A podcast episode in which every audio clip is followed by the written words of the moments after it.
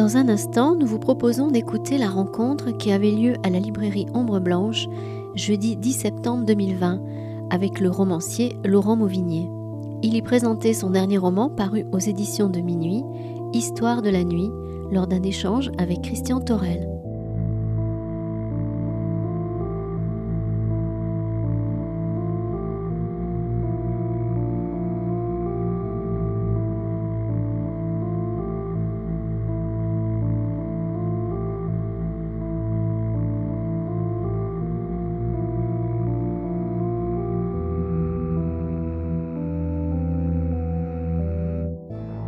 C'est beaucoup de premières aujourd'hui. D'abord, c'est une première technique avec un nouveau micro. Il faut que je, crois que je m'approche. C'est aussi une première parce que nous n'avions pas fait de rencontre avec euh, un auteur, un ami, un, ami écrivain depuis le 13 mars. On a juste euh, hier fait une très belle, organisé une très belle lecture avec Jacques Bonafé, de texte de Pierre Guyotat, voilà, devant un public plus clairsemé. Et bon, c'est bien finalement que aussi la littérature des écrivains vivants soit courue, Laurent. Euh, voilà, et donc c'est cette première rencontre après le 13 mars, après une, rencontre avec Michel Julien. Nous avons euh, dû le soir même nous résigner à, à nous calfeutrer dans nos domiciles et, et à supprimer toutes les rencontres jusqu'au mois de, au début du mois de, juillet, où nous avons fait, on va dire, quelques essais, en nous demandant si euh, nous reprendrions, comment nous reprendrions, dans quelles conditions, euh, en se demandant même si on n'allait pas faire des rencontres avec des écrivains, avec ce fameux Zoom qui nous a tant requis euh, pendant les, heures de confinement. Et puis finalement, on, a opté pour reprendre, reprendre dans les conditions que, bah, que vous respectez, et je vous en remercie. donc, le masque, le gel, ne pas bouger les chaises. Bon, euh, voilà un public euh, qui est un peu contraint comme nous. En fait, pas tout à fait comme nous, parce que bah, nous, voilà, nous, on fera Laurent sans masque. Je peux vous dire que c'est impressionnant hein, à voir comme ça. J'ai presque envie de prendre une photo comme ça. Euh, pour nous, c'est pas tout à fait une première rencontre, parce, d'abord parce qu'on se voit souvent et on a la chance de pouvoir faire cette première rencontre d'écrivains dits de la rentrée littéraire avec, euh, euh, un, voisin qui nous donne euh, la possibilité, qui a accepté d'être notre premier invité. Et pour le moment, ce sera un des seuls moments d'échange qu'il aura autour de ce livre qui vient de sortir aux éditions de minuit, qui est paru il y a à peine quelques jours et qui s'appelle Histoire de la nuit.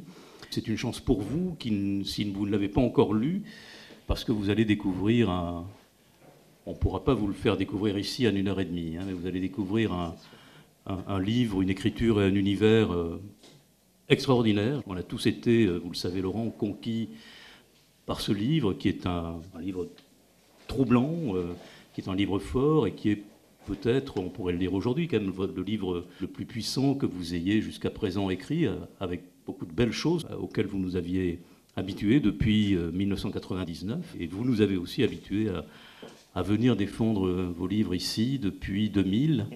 Euh, la première fois, c'était pour apprendre à finir. Et je, je me souviens que vous, vous étiez à l'époque à Bordeaux. Je vous avais raccompagné rapidement à la gare parce que vous deviez être attendu euh, le soir même. Et on s'était très peu vu. depuis, on se voit très souvent. C'est bien pour tout le monde. C'est bien de vous avoir plus près de nous. C'est bien de continuer aussi à, à, être fidèle non seulement à la librairie, mais aussi à, à un éditeur qui est celui qui vous a fait confiance euh, dès le départ, qui là, je crois, Irène Lindon a été, euh, elle aussi, conquise d'emblée. Vous avez travaillé avec elle, hein, un peu.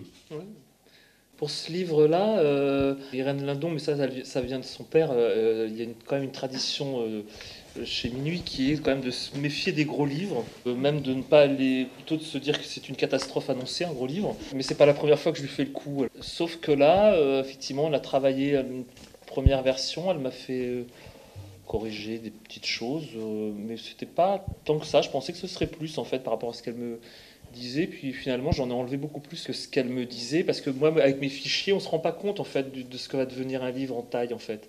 Moi, avec mon fichier, je me disais bon, ils vont tasser un peu, ça fera un truc de 400 pages, quoi. C'est vrai que quand j'ai vu le livre arriver, je me suis dit ah oui, je comprends. Euh, et en fait, la, deuxième version là, elle était absolument complètement pour le coup complètement conquise. On ne va pas disserter longtemps sur la taille de ce livre, parce que de toute façon, on ne voit pas le temps passer, donc on ne voit pas les pages défiler les unes après les autres, et c'est une des grandes vertus de, ce livre, c'est qu'il se lit, peut se lire d'une seule traite. Les 600 pages peuvent se lire d'une seule traite. Je vous laisserai tous, et nous vous laisserons tous, euh, en prendre connaissance de ces 600 pages. Et de toute façon, moi de mon côté, je pense Laurent pas plus, on n'a pas trouvé les moyens de, rendre compte en 90 minutes de ce roman. On n'a pas plus essayé de le faire pour, euh, pour Claude Simon euh, chez Audition de Minuit ou pour Marcel Proust. Donc, on en a parlé tout à l'heure, on va tourner autour. On va tourner autour. Et de temps en temps faire une incursion à l'intérieur, comme ça, comme une, une prise. je vais commencer par, euh, c'est très snob, mais par une citation de Boileau dans L'Art poétique, 1674, euh, qu'en un seul lieu, en un jour, un seul fait accompli, tienne le théâtre rempli. C'est la règle d'or, hein, la règle d'un seul lieu, un seul temps, une seule action. Le lecteur, euh, alors ça c'est là c'est moi, c'est plus Boileau, le, lecteur lui est le, seul spectateur euh, de cette scène que vous lui donnez à regarder, et il ne sort pas, je le disais il y a quelques secondes, il ne sort pas de ce théâtre des histoires de la nuit, donc il n'en sort pas, et il, remplit, il, se remplit de ce qu'il regarde. Vous êtes romancier, Laurent, vous êtes auteur de théâtre, euh, vous êtes aussi scénariste de cinéma, vous êtes aussi réalisateur. Voilà, cette dimension du, tragique, hein, je répète, unité de lieu, de temps, d'action, est-ce qu'elle s'est imposée euh, à l'écriture de ce livre ou est-ce qu'elle l'a précédé bah, En fait, ce livre, au départ, c'était un scénario, scénario court, hein, de 25 pages. Et donc, j'avais besoin, pour le coup, de quelque chose dans un espace fermé. Je voulais pas du tout partir faire plein de, grands mouvements avec ça. Donc, ça, ça s'est déjà construit autour de quelque chose de très simple, déjà pour cette raison. Et puis au fur et à mesure, euh, quand j'ai commencé à le transformer en livre, à essayer de voir ce que ça pourrait faire en roman, je me disais que même quand j'essayais de faire des livres euh, plus ouverts, qu'à la fin finalement j'avais toujours fait des huis clos. Même si je mets une mère et son fils en plein milieu d'une montagne euh, avec du vide autour, à la fin, de toute façon, j'ai juste enlevé les murs, mais, mais le huis clos il est là, on se retrouve toujours dans un face-à-face, on se retrouve... De bon, voilà, il y a un moment, il faut accepter sa structure mentale et puis se dire qu'on a affaire avec euh, des livres avec, qui ont affaire avec l'enfermement, avec le, pas forcément la, claustration d'ailleurs, mais en tout cas avec une question de lieu. Euh, là, j'ai un peu poussé tous mes vices en fait, tous les trucs que je fais. C'est-à-dire, par exemple, l'idée du. Dans mes livres, il y a toujours un, repas, il y a toujours une, scène de cuisine, y compris quand je me promets de ne jamais de ne pas le faire. Pendant la foule, je m'étais dit, il n'y aura pas de, scène de cuisine, il n'y en aura pas. Et en fait, il y en a une, il y a la, la recette des scones en Angleterre. Euh, quand l'anglais voit sa petite copine, elle est en train de faire des scones, par exemple, et on a toute la recette, ça me servait à ponctuer le. Et à la fin, je me suis dit, merde, j'ai encore une scène de cuisine. Quoi. Bon, et euh, là, je me suis dit, c'est pareil, je me suis dit, bah, tant qu'à faire des recettes de cuisine, allons-y franchement, on les installe dans une cuisine, dans une salle à manger, et on n'en bouge pas. Comme ça, on verra bien ce qui se passe. Quoi. Il y avait vraiment une impression de, de, de, Non pas que les autres livres résistaient forcément à ça, mais là, une comme ça d'appel à, aller vers un petit peu tous mes, tous mes tropismes. donc ça s'est retrouvé comme ça avec des lieux fermés, une scène de repas, comme s'il y avait à, l'intérieur même d'un lieu fermé d'autres espaces à l'intérieur. Et euh, le livre s'est construit autour de ça. Mais alors c'est vrai que c'était assez surprenant parce que parce qu'il y avait cette question effectivement de, de la tragédie, de l'unité de temps, de lieu et tout ça.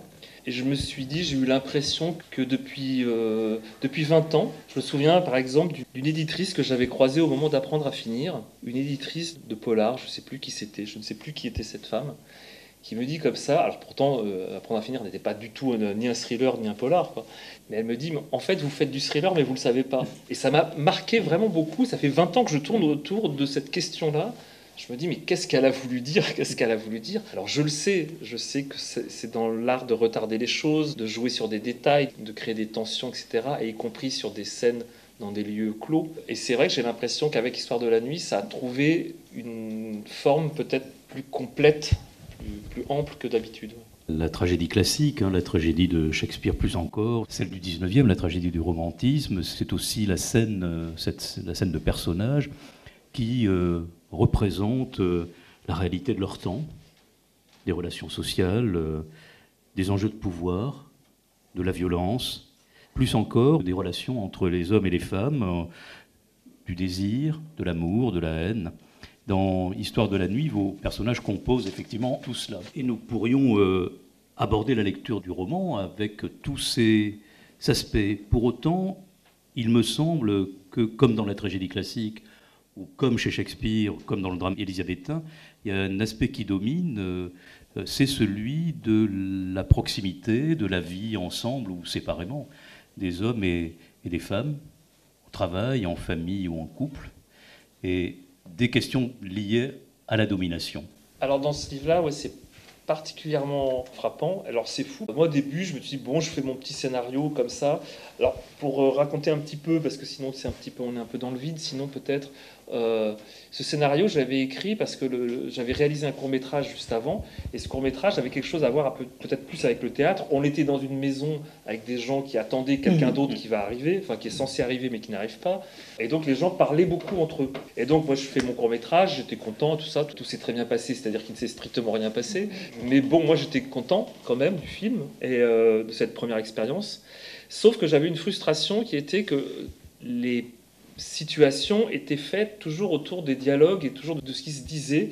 Il y avait des jeux de déplacement, etc., mais qui étaient quand même pas complètement euh, épanouis et qui étaient toujours accompagnés de paroles. Et je me disais, ça, ça m'emmerde, j'aimerais bien trouver quelque chose de plus chorégraphique, où on n'ait pas forcément besoin de la parole, où, on pourrait se débarrasser du texte, tant qu'à faire euh, du cinéma, autant se débarrasser de, de ce qui m'occupe tout le reste du temps, quoi, en fait. Et donc j'ai écrit ce film-là, en me posant vraiment la question du déplacement dans des espaces euh, certes réduits, mais vraiment des regards, du non-dit, des relations des uns des autres, mais par des marqueurs un peu différents que ceux euh, habituels. Alors, quand j'ai commencé le livre, je me suis dit, je vais prendre chacune de mes séquences du film et je vais me donner, euh, je ne sais pas, 10 pages par séquence. Ce qui fait que quand il se passe des événements vraiment important, là où on est en mouvement, ça va tout seul. Mais quand quelqu'un arrive dans une pièce et que je vois quand même faire 10 pages, il, sort de sa voiture, il traverse euh, la cour et il entre, pour tenir 10 pages, il faut quand même s'accrocher un peu quand même. Et donc vous êtes obligé d'aller chercher ce qu'il a à raconter euh, à d'autres endroits. Donc vous êtes obligé d'aller chercher, tiens, dans son enfance, comment il marche, comment il bouge son corps, mais ce que ça dit de lui, ce que ça implique de lui, quoi. Et donc évidemment, vous êtes obligé d'aller travailler sur d'autres zones, sur des zones euh, qui vous ramènent à d'autres plans un petit peu dans le texte, et donc à des endroits où la parole, ou la dimension des relations entre les uns et les autres va se dessiner complètement autrement. Vous êtes obligé de la chercher un peu par en dessous. Et donc d'un seul coup, ben, voilà, il y a deux personnes qui sont dans le même espace. D'un seul coup, non seulement vous vous demandez qui sont, mais vous, êtes obligé de vous poser la question du rapport entre elles. Ben, déjà, on entre dans un jeu de pas forcément de domination tout de suite, mais en tout cas comme ça de, relations.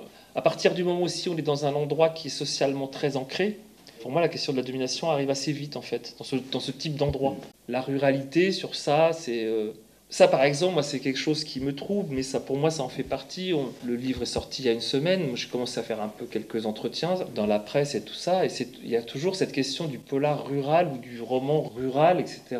C'est marrant si vous faites un roman euh, un polar euh, urbain ou un roman en, ville, personne ne vous pose jamais la question de savoir pourquoi c'est en ville. Par contre, la campagne, euh, c'est comme si comme si vous étiez sur Mars, hein, à la limite. Voilà, pour moi, les rapports de domination, ils commencent déjà là, en fait. Le fait même de situer... la, ville, qui domine la campagne. Bah, bien sûr. Et donc, quelqu'un qui vient de l'extérieur, il est une menace, mais il est une menace aussi parce qu'il est un, un, rapport à la domination. Le livre, il est marqué de ça tout le long, dès le début avec une histoire de lettres anonymes, mais qui n'a peu importe. Euh, mais la seule chose qu'on peut en dire de ces lettres anonymes, pour moi ça c'est important parce que c'est quelque chose qui ponctue le livre, c'est qu'elles sont en rapport avec des idées, pour le coup, moi liées à l'enfance. Il y a des choses que j'ai entendues dans, l'enfance, liées à la collaboration, à la délation, et donc à déjà des rapports de domination, mais liés à l'histoire aussi. Donc ça, pour moi, cette dimension-là, elle est très importante dans le livre. Et dès le départ, je l'avais, cette idée-là. Donc évidemment, le livre, il s'est construit, j'ai envie de dire, euh, même géographiquement sur euh, cette question. Je n'avais pas pensé à aborder la question des lettres anonymes, mais c'est un MacGuffin, les lettres anonymes, ou c'est comme... Euh, bah, oui, c'est un peu, on peut dire un MacGuffin, mais en même temps, c'en est un, mais en fait, parce qu'à un moment, je me suis dit, tiens, je pourrais leur trouver vraiment un responsable à ça et à faire intervenir cette histoire-là.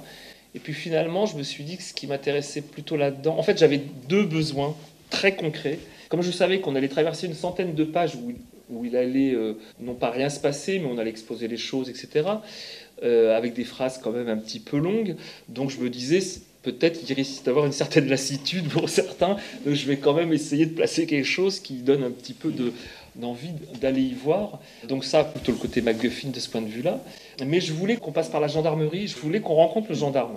ça, c'était pour moi très important parce qu'à la fin, si vous ne le voyez pas, ce gendarme, l'importance qu'il prend à la fin du livre, euh, évidemment, elle est tout autre que si vous n'en avez jamais entendu parler. Donc ça, c'était pour moi, c'était vraiment important. Donc il fallait aussi construire ça. Et puis, aller savoir comment